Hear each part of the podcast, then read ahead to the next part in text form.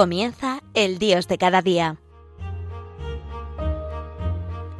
Desde la Archidiócesis de Valladolid con el Padre Jesús Álvaro Sancho.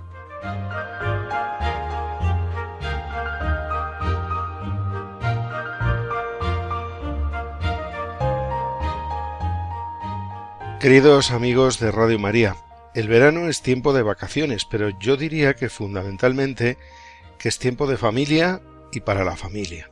Esa familia que durante el curso escolar, durante la época de trabajo, apenas se ven para charlar con tranquilidad y que apenas tienen tiempo para disfrutar juntos. Este año es verdad que es un año muy atípico, pero también es tiempo de fe, porque Dios no tiene vacaciones y la fe no es algo de quita y pon, sino que quien la tiene debe conservarla. Y la familia es la iglesia doméstica, un lugar privilegiado donde vivir la fe. El comienzo de una familia cristiana tiene puestas sus bases en el noviazgo, puesto que allí se ponen las bases de la nueva vida en común. Y la fe es esencial porque toca las fibras más íntimas de la pareja y del futuro matrimonio, y si es una familia cristiana será el pilar desde el que se sostendrá toda la familia. La familia es lugar donde se vive la fe y es transmisora de fe. Pero para vivir la fe en la familia hacen falta algunas condiciones. Es fundamental que los padres se quieran y que los hijos vean que se quieren.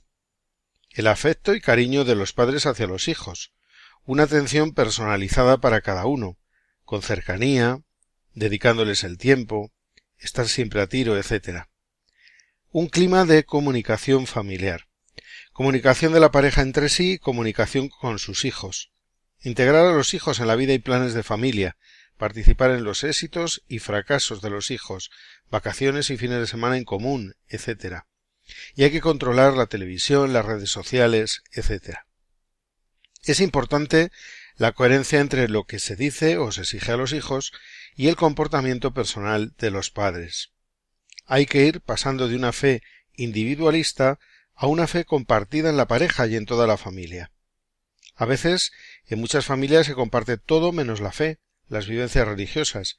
Nos falta costumbre, un falso pudor, tiempo. Cada vez es más frecuente que en la familia alguien, uno de los cónyuges o algún hijo, se declare increyente.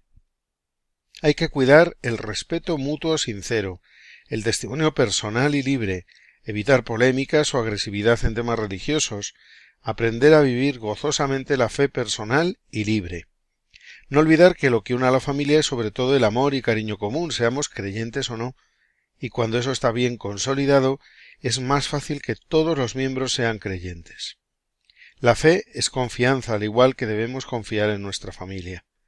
¿Quién nos va a querer más que nuestros padres, nuestros hermanos, etcétera?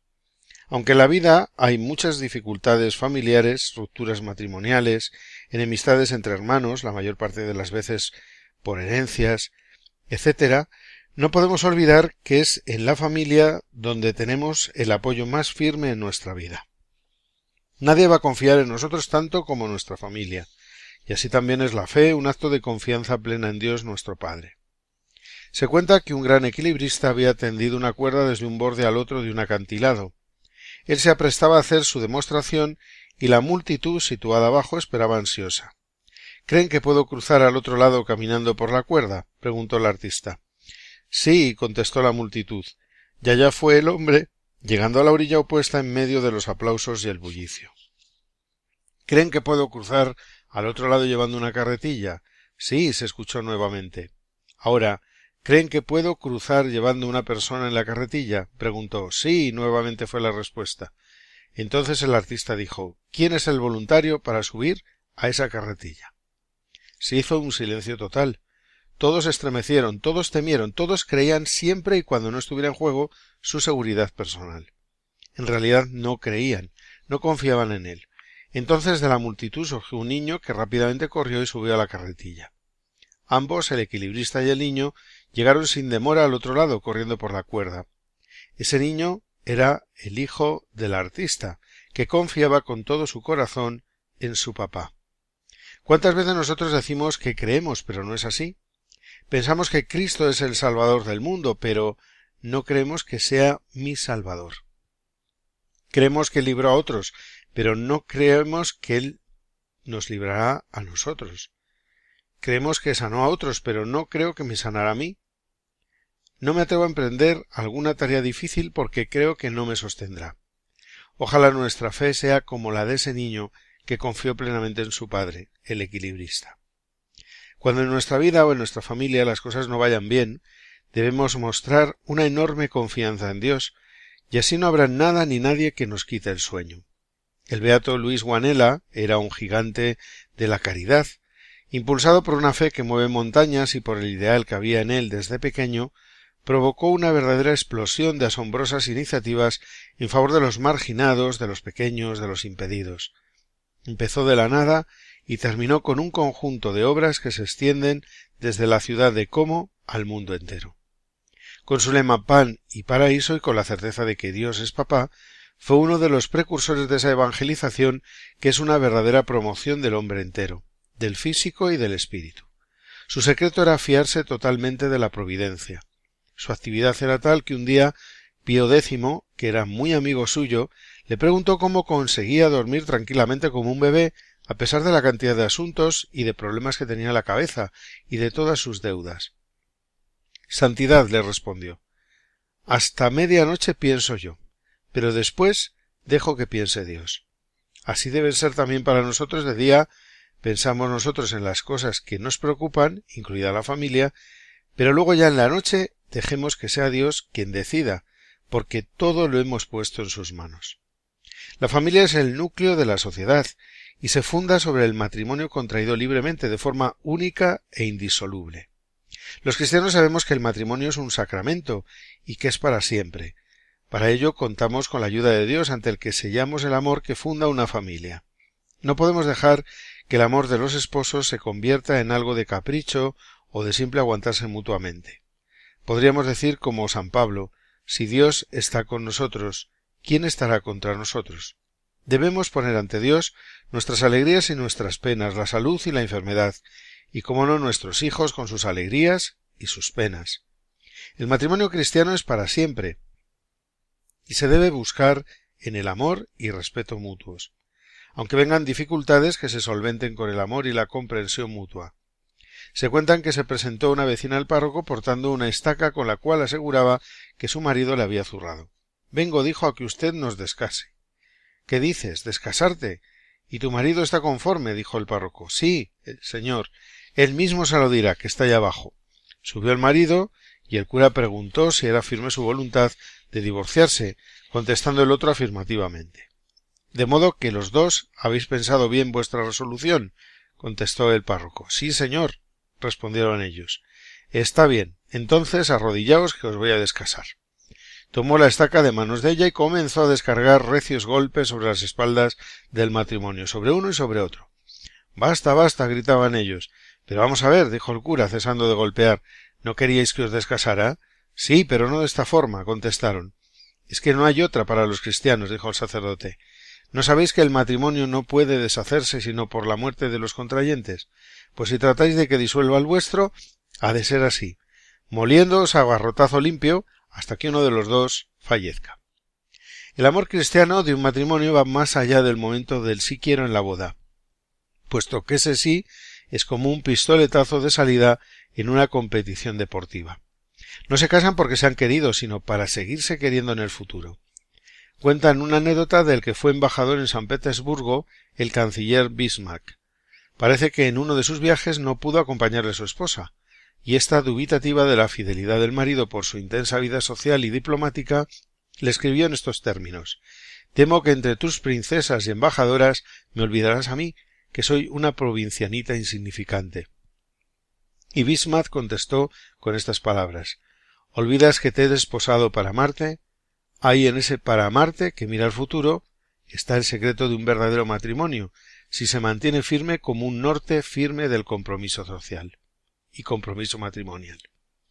El matrimonio no es algo humano, no es una creación del hombre sin contar con Dios. El origen de la familia se debe a la disposición natural del hombre y a la voluntad positiva de Dios que dispuso desde el principio de los tiempos la conservación de la especie humana por el matrimonio. Decía nuestro querido y siempre recordado San Juan Pablo II unas hermosas palabras a los matrimonios en la humilía de Limerick, en Irlanda, el día 1 de octubre de 1979. Creed en vuestra vocación, en esa hermosa vocación al matrimonio y a la paternidad que Dios os ha dado. Creed que Dios está con vosotros, porque toda paternidad en los cielos y en la tierra recibe su nombre de Él. No penséis que hay algo que podáis hacer en vuestra vida que sea más importante que ser un padre y una madre verdaderamente cristianos. El futuro de la Iglesia, el futuro de la humanidad, depende en gran parte de los padres y de la vida familiar que construyen en sus hogares. La familia es la verdadera medida de la grandeza de una nación, del mismo modo que la dignidad del hombre es la auténtica medida de la civilización. Hacemos una pequeña pausa musical para la reflexión y continuamos enseguida aquí en el Dios de cada día a través de las emisoras de Radio María España.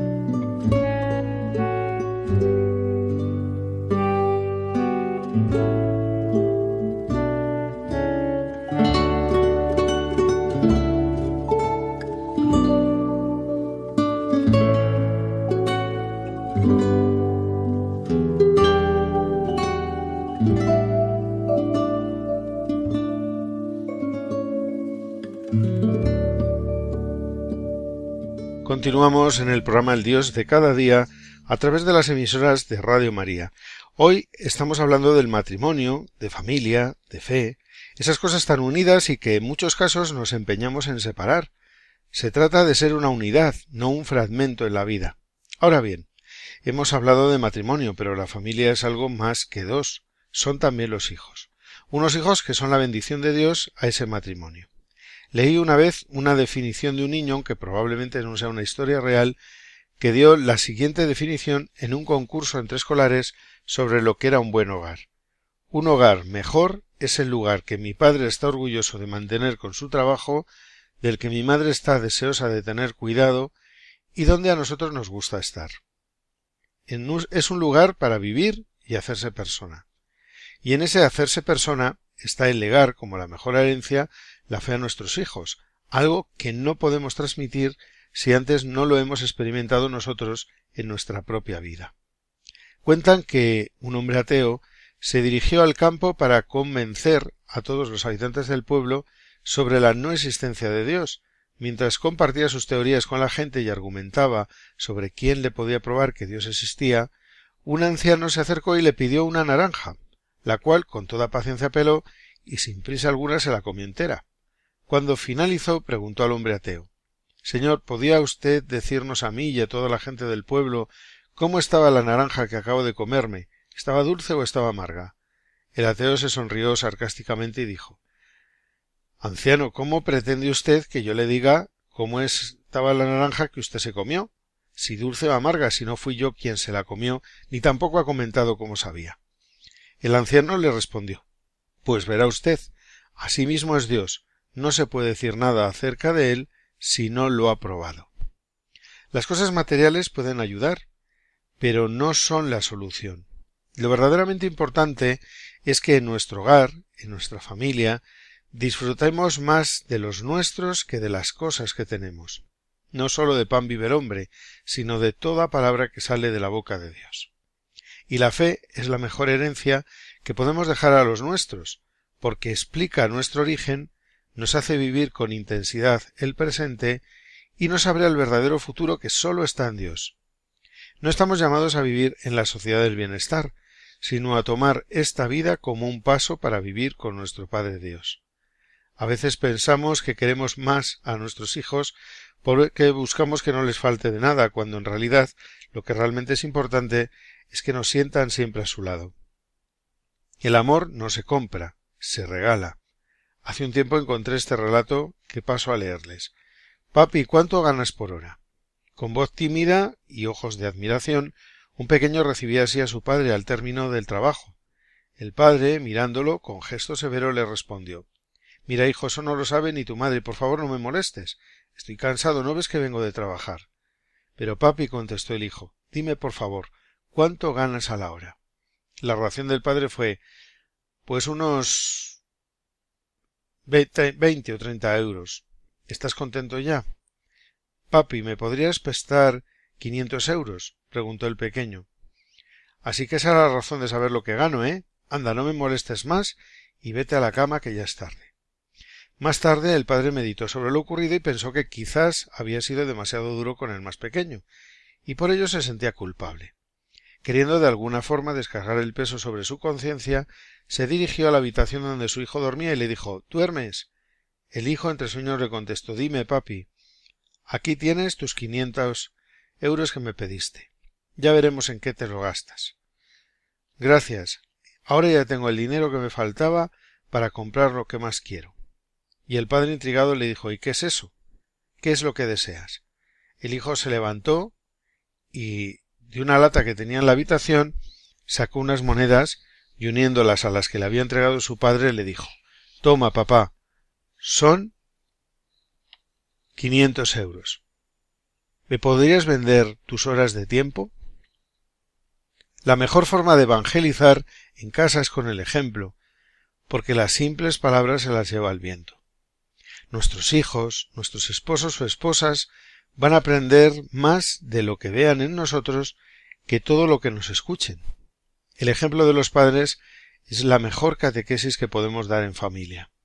Si los padres se aman, se respetan, rezan en común, si son creyentes de verdad, entonces nuestros hijos tendrán la posibilidad de conocer a Dios, aunque no se atrevan a dar el paso de seguirle o incluso le rechacen, pero al menos han tenido esa oportunidad.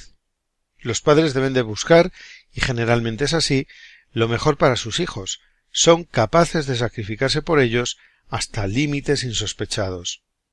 Los saltamontes saltando río arriba realizan un viaje contracorriente increíble que todavía no es demasiado comprendido por los científicos. El salmón nace en un río y permanece en agua dulce mientras es alevín. Cuando llega a su juventud baja hasta el mar, donde vive y llega a su madurez. Cuando se acerca la época de la reproducción, emprende el camino de vuelta, volviendo exactamente al lugar donde nació. Es un viaje muy duro, centenares de kilómetros llenos de dificultades, de rápidos y cascadas. Tiene que liberarse de las plantas acuáticas que lo tratan de retener. Y si solo fuera eso, lo peor es que el salmón se encuentra en el río a muchos peces, compañeros, que se dejan arrastrar por la corriente y que le dicen Ven con nosotros. En el mar se está muy bien. ¿Qué quieres hacer allá arriba? Y otros le gritan No subas más arriba, hay peces que atacan. Y así es. Mirando hacia adelante el salmón puede ver cómo hay salmones heridos por las mordeduras. Entonces comienza a dudar y piensa No puedo más. Me quedaré a descansar un rato allí donde parece que el agua se remansa. Ya continuaré cuando haya recuperado las fuerzas. Pero al mismo tiempo escucha una voz interior que le empuja. Salmón, no te dejes llevar por lo fácil.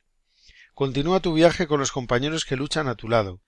O sigue río arriba o la corriente te arrastrará hacia abajo. No hay otra alternativa. O río arriba o río hacia el mar. Parece que los salmones no comen nada una vez que han comenzado su ascensión río arriba, Solo el instinto les da fuerzas para luchar contra la corriente. No todos llegan a la meta. Muchos mueren exhaustos durante su titánico viaje. Al llegar al lugar de su nacimiento, las hembras ponen los huevos y los machos los fertilizan. Y ya pueden agotados morir. Ellos sí que han sido fecundos. Nada hay verdaderamente importante que previamente no haya pasado por el sacrificio. No hay gloria sin cruz. Y eso también es para el matrimonio, para los hijos, para la familia en general.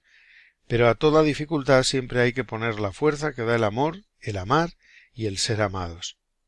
Quisiera finalizar este espacio de hoy con unas bienaventuranzas de la familia. Bienaventurados es lo mismo que decir felices, y esos deseos de estas bienaventuranzas son también mis deseos para todos ustedes. Bienaventurados y felices vosotros, padres e hijos de familia, si hacéis de la familia una comunidad de amor, sabiendo interpretar el amor de Dios los unos a los otros, porque se revelará cada vez más claramente el rostro de Dios en vuestra familia.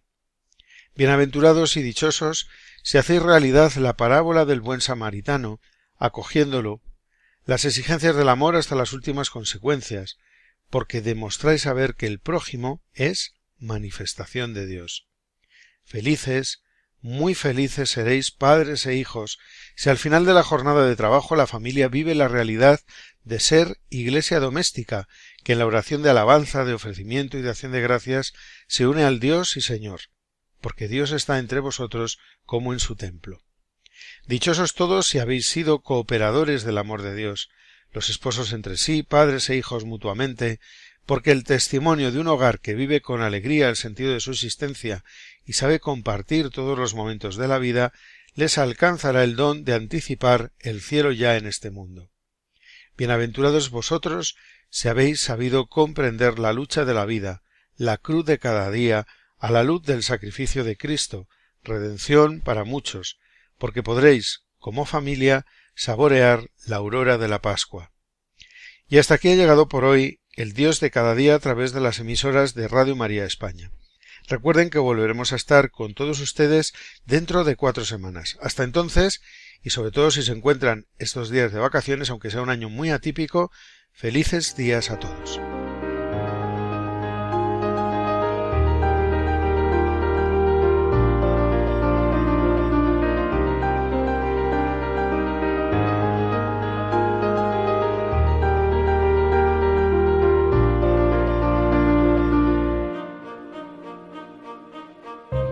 Finaliza El Dios de cada día, hoy dirigido desde la Archidiócesis de Valladolid por el Padre Jesús Álvaro Sancho.